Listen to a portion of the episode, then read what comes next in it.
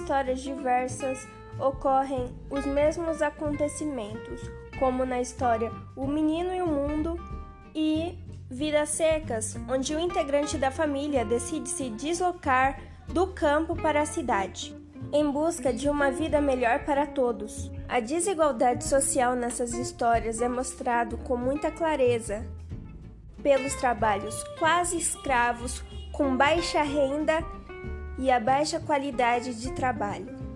Isso acontece principalmente por conta da urbanização do campo, em que pessoas são substituídas por máquinas, ocasionando a falta de trabalho e fazendo pessoas se mudarem para a cidade.